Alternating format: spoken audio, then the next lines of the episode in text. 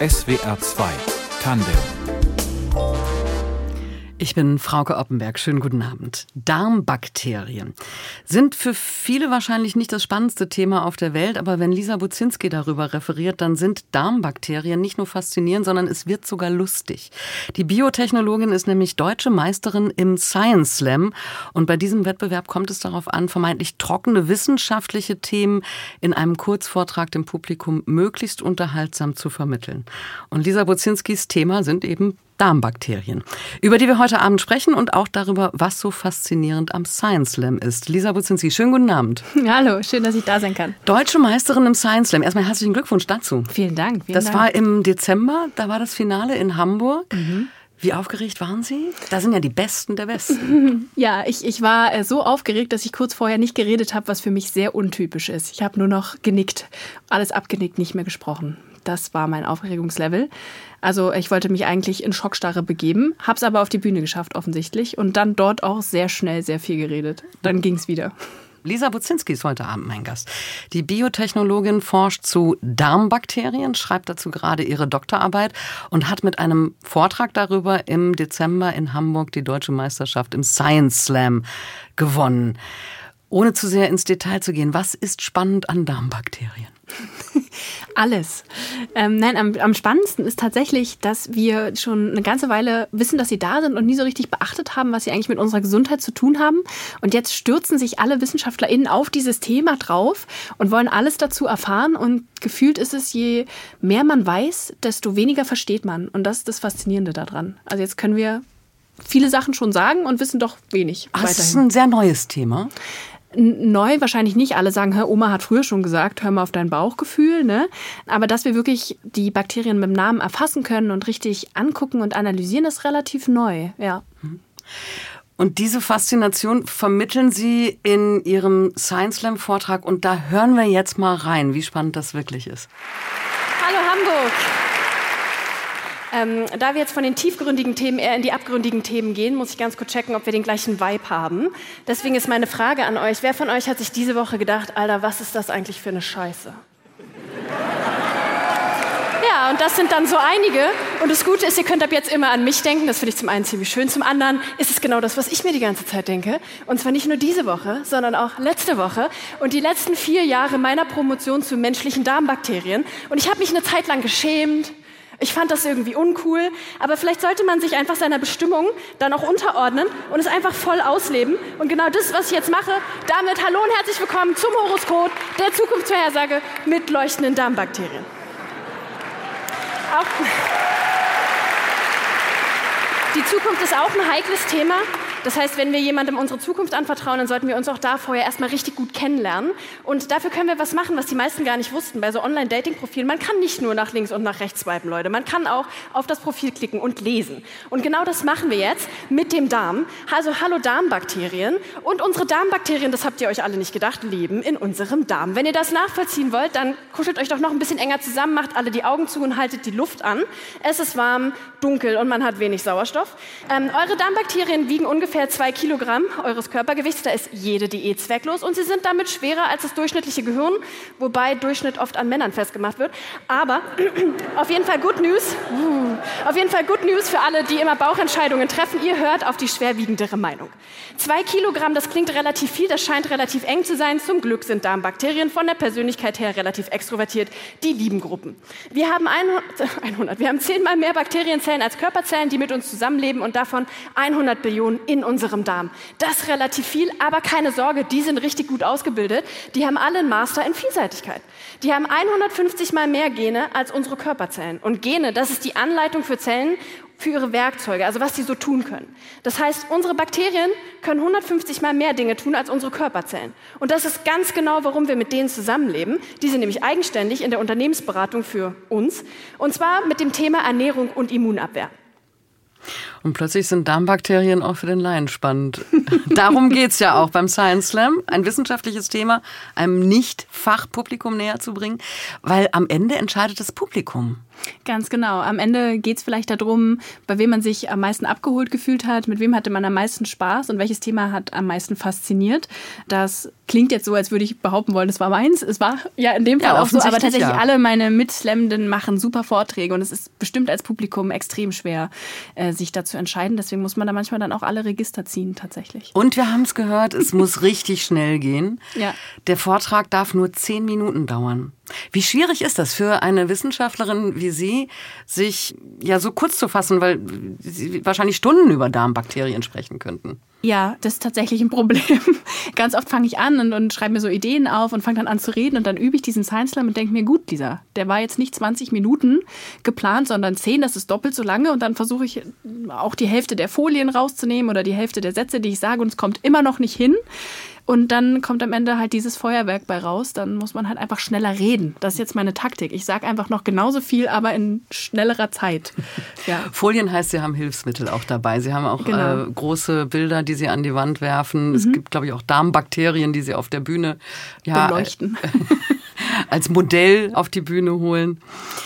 Wie findet man die Balance zwischen Humor, weil es ist ja wirklich auch mhm. sehr, sehr witzig, mhm. und Sachlichkeit, weil sie wollen ja auch was vermitteln. Ja, das ist tatsächlich nicht immer so einfach. Ich glaube, es hängt ein bisschen von der Persönlichkeit auch ab, wie man damit umgeht. Ähm, ich neige dazu, allgemein auch in meinem Alltag immer mal so einen kleinen Witz einzustreuen. Das heißt, für mich ist die Balance gar nicht so schwer zu finden, sondern ich lebe einfach stetig mit ihr und hoffe, dass die Menschen immer noch ernst nehmen, was ich auch sonst so zu sagen habe.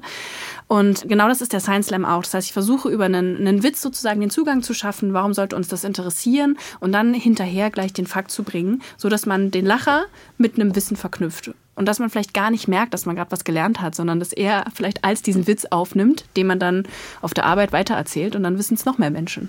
Wie üben Sie diese Vorträge? Gibt es ein Probepublikum, Freunde, Familie? nee, leider gar nicht. Oder was heißt leider? Ich übe das viel für mich alleine. Ähm, ich übe Teile, so Witzteile und gucke, ob die ziehen. Also ob meine Arbeitskolleginnen zum Beispiel darüber lachen würden. Aber die sind ja kein gutes Maß. Und ich versuche nicht so viel vorher mit, mit Freundinnen oder so zu üben, weil wenn das dann einer Person nicht gefällt, dann hat man sehr viel Angst damit, auf die Bühne zu gehen. Und dann sehe ich die Person lieber nicht der es nicht gefällt, eine Person im Publikum oder zehn, das fällt dann nicht so auf. Aber wenn eine Freundin sagt, uff, das finde ich blöd, dann ist das nicht mehr so leicht, damit zur Bühne zu gehen. Aber die Gags üben Sie schon mal so im Labor, während man irgendwie eine Stuhlprobe da gerade analysiert? Oder? ja, genau, oft die Mittagspause tatsächlich. Meine Arbeitsgruppe weiß das. Wir haben Probleme in der Mittagspause sachlich zu bleiben tatsächlich. Und dann streue ich da ab und an mal einen Witz ein und denke mir, der passt richtig gut zum Science Slam. Und Sie werden es vermuten, äh, auch die Idee mit dem Kackhaufen-Emoji-Hut, den ich getragen habe äh, zum Finale, der kam aus der, einer Mittagspause mit meinen Arbeitskolleginnen. Ja, also dieses Kackhäufchen-Emoji. Das kennt vielleicht der eine oder andere von den Messenger-Diensten auf dem Handy. Dieses Emoji als Mütze, müssen Sie sich vorstellen, auf dem Kopf von Lisa Buzinski während dieses Vortrags. Ist das das Geheimnis eines guten Science Slams Vortrags, sich selbst nicht so ernst zu nehmen? Ja, ich glaube, das ist das Geheimnis insgesamt im Leben. Es wird so viel einfacher, wenn man das nicht zu oft tut. Und es ist auch das Geheimnis vom Science Slam, weil man wird auch mal scheitern, man wird mal was sagen, was man nicht sagen wollte, man verspricht sich. Ähm, und dann ist es ganz gut, wenn man sagt, zumindest hatte ich richtig viel Spaß. Um nochmal auf die Darmbakterien zurückzukommen. Mhm. Darum geht es ja in dem mhm. Vortrag. Was wollen Sie Ihrem Publikum vermitteln? Also welche Message ist Ihnen wichtig? Ähm, vor allen Dingen möchte ich gerne davon wegkommen, dass es irgendeinen Allheilmittel für die Darmbakterien gibt. Denn es wird es so nicht geben, weil die Darmbakterien eben super individuell sind. Jede Person hat ihre eigenen Darmbakterien, ihre eigene Gesellschaft im Darm, mit der man zusammenlebt. Und dann ist ein allgemeiner Ansatz zur Therapie einfach nicht das richtige Mittel dafür. Und wenn das verstanden wird, dann denke ich, haben wir viel mehr Offenheit, unserer Forschung Zeit zu geben, was zu finden, was uns wirklich helfen kann. Ähm, und das geht dann auch eher in die Richtung personalisierte Medizin zum Beispiel, also für eine Person gemachte Medizin. Und das ist so ein bisschen das, was ich gerne transportieren wollte. Darmbakterien können ein wirklich spannendes Thema sein. Das hat mein Gast Lisa Buzinski bewiesen, als sie vor kurzem, also im Dezember, die deutsche Meisterschaft im Science Slam gewonnen hat mit eben diesem Thema. Und was daran so spannend ist, darüber wollen wir heute Abend reden. Was ich aus Ihrem Vortrag beim Science Slam gelernt habe, die Zusammensetzung dieser Darmbakterien, die ist so individuell wie ein Fingerabdruck. Mhm. Ganz genau. Können Sie das erklären? Ja, wie ich schon, schon sagte, Sie haben sozusagen Ihre eigene Gesellschaft an Darmbakterien in Ihrem Darm. Und ähm, mit verschiedenen Messmethoden kann man die analysieren. Und mit unserer Methode tatsächlich ist bildgebend. Also wir sehen am Ende, sehe ich ein Bild. Und ähm, dieses Bild ist so eindeutig, dass ich meine Arbeitskolleginnen sozusagen an ihrem Fingerabdruck anhand an der Darmbakterien, Darmbakterien ja, erkennen kann. Und wir nennen das Fingerabdruck, weil es eben so wie unser Fingerabdruck auch sehr persönlich für uns ist und sozusagen auch ausschlaggebend vielleicht für Therapieansätze oder für Diagnostik. Sie haben ein Wort dafür erfunden, das heißt Horoskop. ja. Wahrscheinlich nicht im fachlichen Kontext, sondern nur für den Science Slam auf der Bühne. Ja. Also ein Kofferwort aus Horoskop und Code.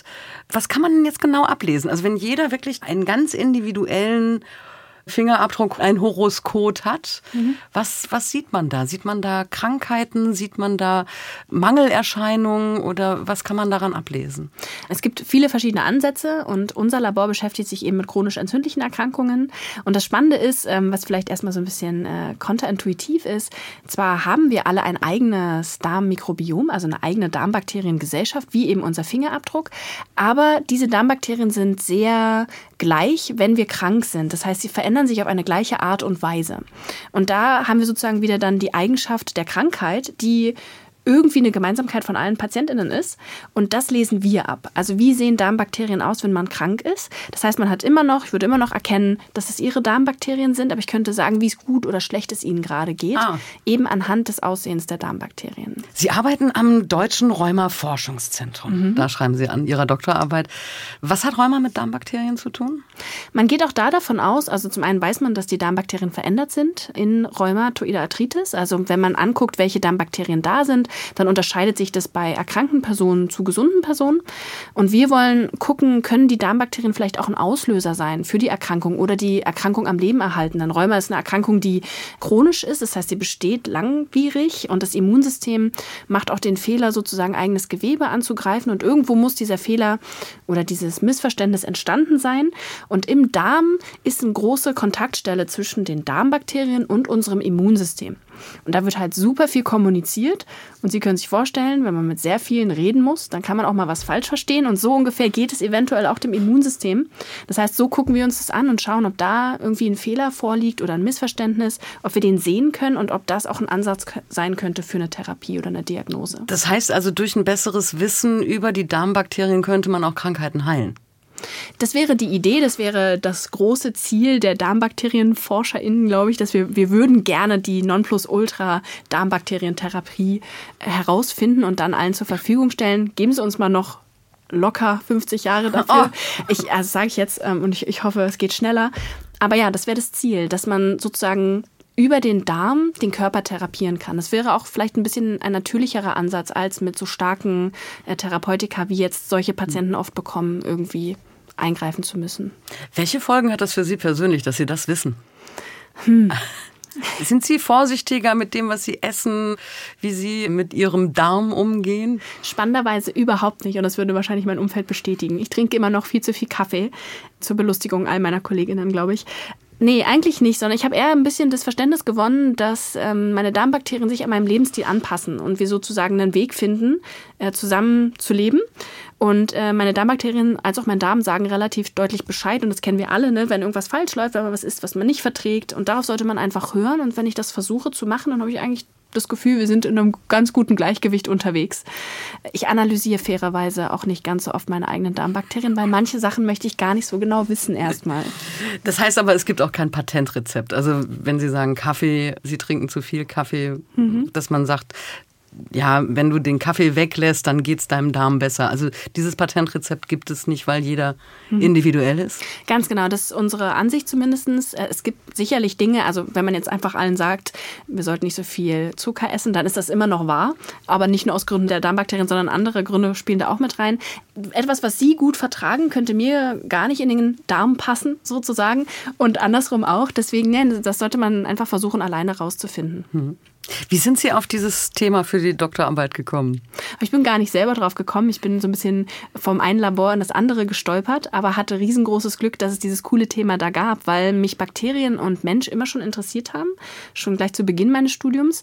Und ich hatte eigentlich immer die Hoffnung, irgendwann mal daran arbeiten zu können, aber habe gar nicht gesehen, wie und wo. Und dann bin ich bei meinem jetzigen äh, Chef, den habe ich auf einer Konferenz eigentlich erst richtig kennengelernt, obwohl wir schon die ganze Zeit auf dem gleichen Flur saßen. Und dann haben wir äh, uns unterhalten und der meinte, ich brauche jemanden, der menschliche Darmbakterien analysiert und da äh, Zeit für hat und, und Lust. Und ich dachte, ja, das mache ich. Und was ist spannend an Bakterien, wenn Sie die schon immer spannend fanden? Eben genau diese Idee, dass wir den Menschen schon relativ gut verstehen und dann die ganze Zeit nicht beachtet haben, dass der Mensch stetig mit Bakterien und auch mit Pilzen äh, zusammenlebt und dass das ja sozusagen uns auch beeinflusst und dass das auch eine, eine Chance wäre, Therapien anders anzugehen, wenn man eben diesen Einfluss mit berücksichtigt und vielleicht auch überhaupt zu verstehen, wie kommt es überhaupt dazu, dass wir Allergien haben oder dass wir bestimmte Viren und äh, Erreger gut abwehren und andere nicht. Und liegt es nur an unserer Ausstattung als Mensch oder liegt es vielleicht auch an allem drumherum und das nennt man Metaorganismus und ich fand die Idee total spannend, dass wir uns durch diese kleinen Viecher, sage ich jetzt mal lapidar, äh, so beeinflussen lassen können. Wie sieht Ihre Arbeit in dem Labor aus? Wie muss man sich das vorstellen? Sitzen Sie den ganzen Tag über Röhrchen mit Kotproben? Teilweise tatsächlich ja. Äh, ja, ein ganz normaler Tag ist eigentlich, dass ich oben am Rechner sitze. Ich sitze im dritten Stock, deswegen sage ich immer oben. Und, und ahne noch nichts Schlimmes und dann kommt immer der Anruf, wir hätten da eine Probe. Die kommt tatsächlich teilweise mit der Post.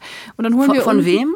Von PatientInnen oder auch von KlinikerInnen, die uns die irgendwie zur Verfügung stellen. Mhm. Und DHL schippert die dann durch die Gegend sozusagen und weiß nicht so recht, was da drin ist, denke ich. Genauso wenig weiß es wohl der Fördner. Ähm, der ist immer sehr fröhlich und sagt, wir haben hier Proben. und dann laufen wir runter und holen die ab. Und äh, genau, dann geht es an die Arbeit, die Darmbakterien da rauszuholen und erstmal einzufrieren. Das ist der erste Schritt. Und der zweite? Dann kommt die Analyse, dann tauen wir die wieder auf, analysieren die und dann sitze ich die restliche Zeit dieses Projekts dann am Rechner und verarbeite die Daten. Das dauert tatsächlich mit am längsten. Gibt es noch Tage, an denen Sie sich ekeln? Oh ja. Und es liegt manchmal, es liegt manchmal daran, dass äh, die Proben nicht in dem Format ankommen, in dem wir es erwartet haben. Also das kann verpackungstechnisch sein, es kann aber halt auch natürlich einfach, es, wir wissen das alles, es gibt verschiedene Konsistenzen. Ich ekel mich nicht per se, auch nicht irgendwie wegen der Person dahinter, sondern einfach, weil ich denke, ach, das könnte jetzt nochmal ein unangenehmes, wir filtern das halt, das könnte jetzt nochmal unangenehm werden, denke ich mir dann. Mein Gast heute Abend ist deutsche Meisterin im Science Slam. Lisa Buzinski hat den Wettbewerb mit einem Vortrag über Darmbakterien im Dezember in Hamburg gewonnen. Können Sie sich eigentlich noch an Ihren ersten Science Slam als Besucherin erinnern? Ja, auch. Äh, ich hatte ja gesagt, dass ich äh, schon mal schon immer Interesse an Darmbakterien und, und Bakterien und Menschen hatte. Und habe ich in einer Firma gearbeitet zu meiner Bachelorzeit und war da das Kükchen sozusagen in dieser Firma. Und dann sind sie immer den ersten Montag im Monat gingen wir immer zum Science Slam. Und ich dachte, irgendwann möchte ich auch so cool sein und mal auf einer Bühne stehen und über meine Forschung reden. also es war von Anfang an auch eine Faszination. Irgendwie schon. Ich, ich glaube, ich mag so diese Interaktion mit Menschen, dass man so Leute für was begeistern kann und so eine Stimmung erzeugt als Einzelperson bei anderen. Und ich fand es super faszinierend, wenn die Leute da über ihre Forschung sprachen und ich dachte, Gott, das muss ich auch machen und das muss ich auch machen. Also ich wollte eigentlich die ganze Zeit immer dann alle deren Forschungsprojekte auch mit übernehmen. Worum ging es denn bei den ersten? Äh, viel um Meereswasser ging es noch, um Meereswasserproben, also ob man da ähm, Klimawandel vorhersagen kann und ähm, anhand des Planktons, daran erinnere ich mich. Und dann auch viel äh, gesellschaftliche Themen. Also wie geht man mit einer Depression um und so. Waren richtig coole verschiedene Themen und ich hätte natürlich sehr viele Sachen noch studieren müssen. Aber ähm, ich war super fasziniert von den Menschen, die das gemacht haben. Dachte, das, das ist irgendwie eine coole Art und Weise. Das ist, ähm, um sich dann für den Bundeswettbewerb zu qualifizieren, ein langer Weg. Wie oft haben Sie auf der Bühne gestanden im vergangenen Jahr? Ähm, Im vergangenen Jahr haben wir noch eine Tour gemacht mit der Technikerkrankenkasse Kern Share Tour und die war, da habe ich wirklich so zehn Termine oder so gehabt, würde ich sagen, und insgesamt vielleicht 15 letztes Jahr. Letztes Jahr war super voll. Da habe ich mir irgendwie Zeit dafür genommen, das zu machen. Und davor, ich, ich mache das noch gar nicht so lange, seit 2021 ungefähr und ähm, habe hab gar nicht so viel Erfahrung gehabt eigentlich. Ich war selber überrascht, äh, als man mich anrief und meinte, so, wir haben dich jetzt mal vorgeschlagen für diesen Bundeswettbewerb, mach das mal. Ich so, okay, Cool, ich mach das. Seit 2021 erst. Ja. Warum hat das so lange gedauert, bis Sie sich getraut haben? Ich musste erst mal ein cooles Thema finden. Und das mit den Darmbakterien, das kam dann erst zur Promotion. Das war erst 2018, 19 rum. Und dann habe ich erst mal tatsächlich auch ein bisschen äh, gekämpft mit diesem Thema, das alles aufzusetzen. Und dann dachte ich zwar, es ist so cool auf der Bühne zu stehen, aber dann tatsächlich dahin zu gehen und das tatsächlich zu machen, da war ich irgendwie lange Zeit nicht bereit für. Und dann ist meine Taktik immer, das allen zu erzählen, wie cool ich das fände, bis dann irgendwann die Leute so genervt von mir sind, dass sie sagen, du machst das jetzt, weil das nervt. Wir haben ja vorhin in dem Ausschnitt aus diesem Vortrag, den Sie bei dem Bundeswettbewerb gehalten haben, gehört, dass Sie sich ein bisschen auch fürs Thema geschämt haben. Ja. Nicht nur fürs Thema an sich, sondern auch die Tatsache, dass sozusagen ich äh, so explizit dann auch über mein Probenmaterial rede. Und es ist natürlich ein essentieller Teil dieses Science Slams. Äh, man transportiert nun mal viel von Darmbakterienforschung über den Witz mit den Kotproben. Das ist ja irgendwie auch fair. Und eine Zeit lang dachte ich, ich kann weder jemandem erzählen, dass ich diese Science Slams halte über Kot, außer den Leuten, die offensichtlich dann schon im Publikum saßen, als auch äh, meinen Eltern und meinen Freundinnen oder Leuten, die man neu kennenlernt, zu sagen, dass man mit Stuhl arbeitet den ganzen Tag. Das ist nicht immer immer so schön. Weil die Reaktion ist meistens, oh, Darmbakterien, das ist ja spannend. Und dann sage ich, naja, aber also ich muss dann auch das Probenmaterial. Und dann ist das Gespräch immer sehr schnell zu Ende.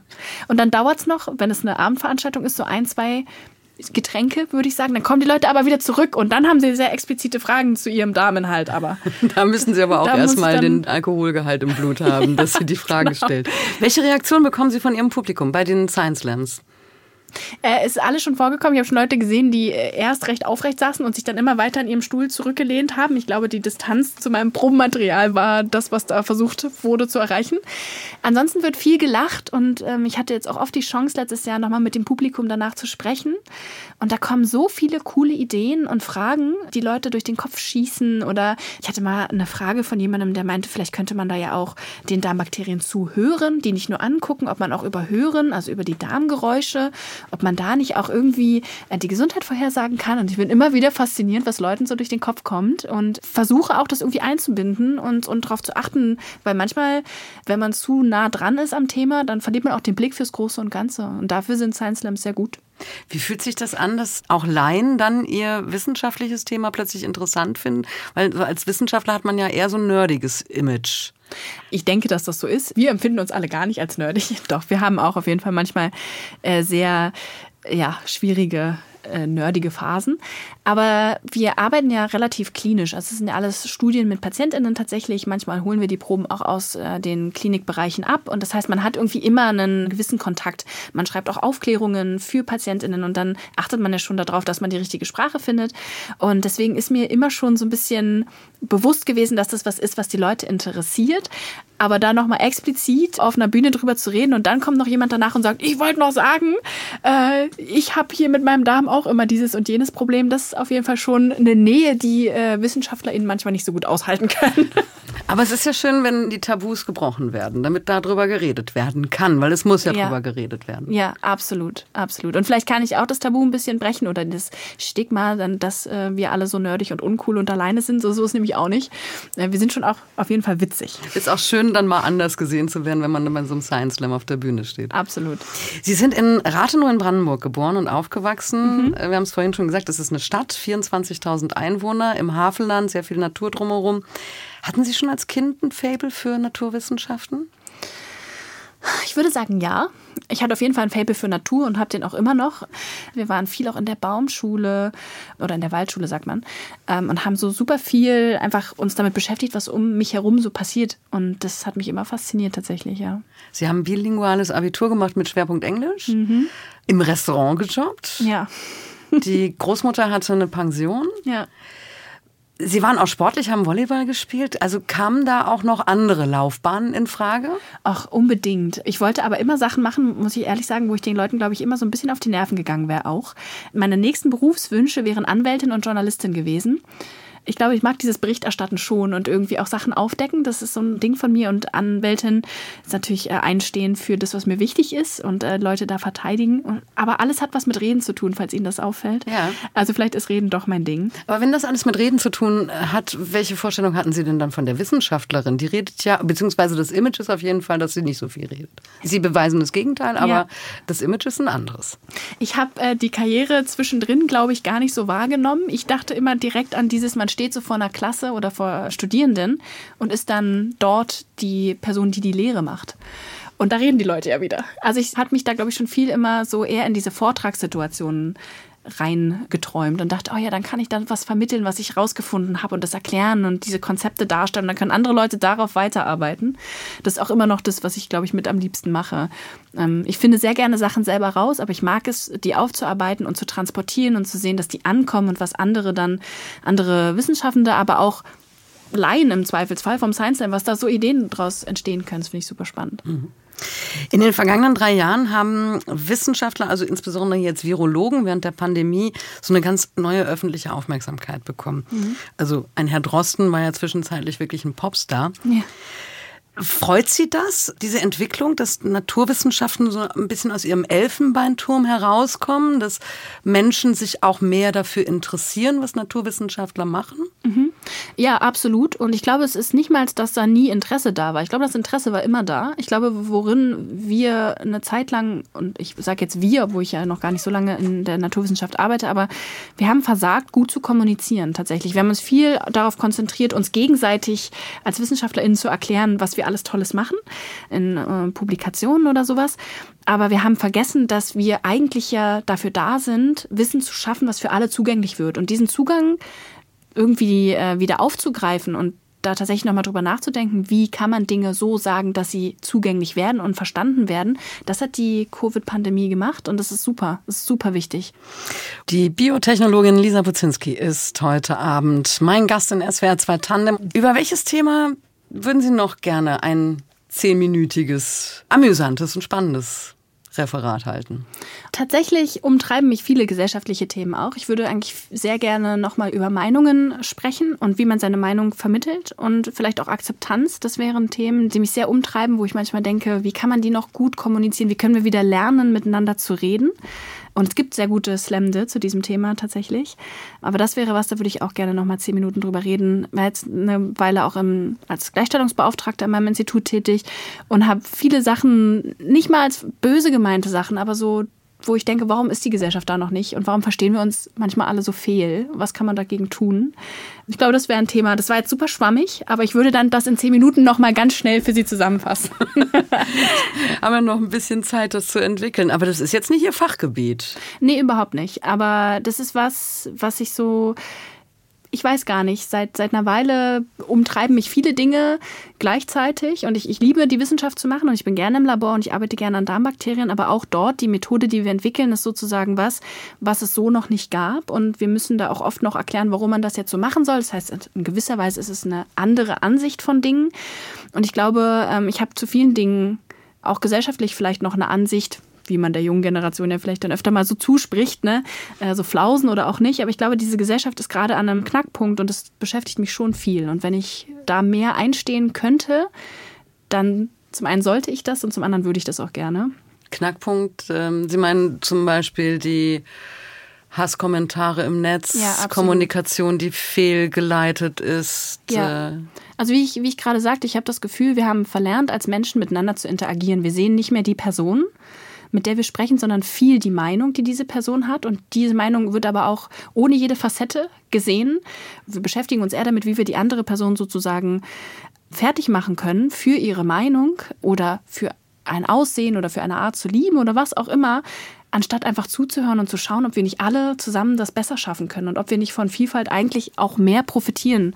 Und ich, ich denke, das kommt daher, dass man mittlerweile so eine gewisse Existenzangst spürt. Ne? Jetzt der Krieg zum einen, die wirtschaftlichen Krisen, die auf einen zukommen. Aber wenn man in so einen Krisen dann so schnell verlernt, aufeinander zu achten, dann ist das schon was, was ich sehr besorgniserregend finde. Und sich nicht mehr unterhalten zu können, ähm, ist wie in einer Beziehung, die man mit seinem Partner oder seiner Partnerin hat, dass man, wenn man dann nicht mehr reden kann, dann weiß man eigentlich schon, dass es jetzt sehr den Bach runtergeht. Und ich hoffe, dass, dass diese Gesellschaft wieder hinbekommt und wieder einen Ton findet zueinander. Das würde ich toll finden. Ich bin sehr gespannt auf den nächsten Science-Vortrag von Ihnen. Aber es heißt, Sie wollen auf jeden Fall bei einem Science Slam nochmal wieder antreten. Es macht mir super viel Spaß. Ich hoffe, man lässt mich nochmal. Ich werde auch vielleicht mal gucken, ob ich ein bisschen mehr aktuelle Sachen, die wir jetzt neu rausgefunden haben, mit einbinden kann, damit man sich nicht langsam langweilt. Aber der Titel wird wohl bleiben. Das ist ja auch sehr zeitintensiv. Also bleibt auch noch Zeit für was anderes? Wenn Sie sagen, Sie sind jetzt an Ihrer Doktorarbeit, mhm. Sie forschen, 15 Auftritte allein im vergangenen Jahr beim Science Slam. Was machen Sie sonst noch?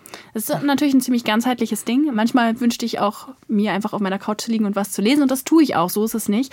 Aber ich spiele immer noch aktiv Volleyball ähm, und da kann ich mich auch nicht entscheiden. Also spiele ich in der Halle und Beachvolleyball, weil eine Sache hätte ja nicht gereicht. Und dann mag ich aber auch Joggen und Fahrradfahren mag ich auch gern. Sie sehen schon, aber ich versuche viele Sachen äh, einzubinden und vielleicht dann diese Zeit mit meinen Freundinnen schon zu teilen. Also ich spiele Volleyball mit coolen Leuten zusammen, die ich als Freundin erachte sozusagen in dem Moment. Und beim Kochen oder beim Essen gehen hat man ja auch immer jemanden dabei. Man geht ja jetzt selten alleine essen. Und da habe ich sozusagen diese Freizeit dann wieder gut genutzt. Hm. Wo soll es weitergehen beruflich? Was haben Sie vor, wenn Ihre Doktorarbeit fertig ist? Ich bin gerade ein bisschen hin und her gerissen, weil ich das Gefühl habe, dass sonst immer in meinem Leben Sachen so ineinander übergegangen sind. Und diesmal habe ich das Gefühl, ich muss aktiver werden und selber entscheiden. Deswegen bin ich damit ein bisschen überfordert, fairerweise. Aber ich war noch nie im Ausland. Ich habe noch nie so richtig im Ausland gelebt und es ist aber schon immer ein Traum von mir gewesen. Deswegen äh, wird sich der nächste Karriereschritt hoffentlich im Ausland irgendwie Auch ansiedeln. Da gibt es Darmbakterien. Auch dort gibt es Leute, die sich für Darmbakterien interessieren. Ja, richtig cool. Und ich bin mal gespannt, ob sich da was arrangieren lässt. Mal schauen. Ich drücke feste die Daumen, auf jeden Fall für alles, was Sie vorhaben. Alles Gute. Die Biotechnologin Lisa Buzinski war heute Abend zu Gast in SWR 2 Tandem. Vielen Dank dafür, war sehr spannend und sehr amüsant. Danke für das tolle Gespräch. Redaktion der Sendung hatte Karin Hutzler, die Musik hat Tristan Reiling zusammengestellt und für die Technik war Martin Kropp verantwortlich. Ich bin Frauke Oppenberg, machen Sie es gut.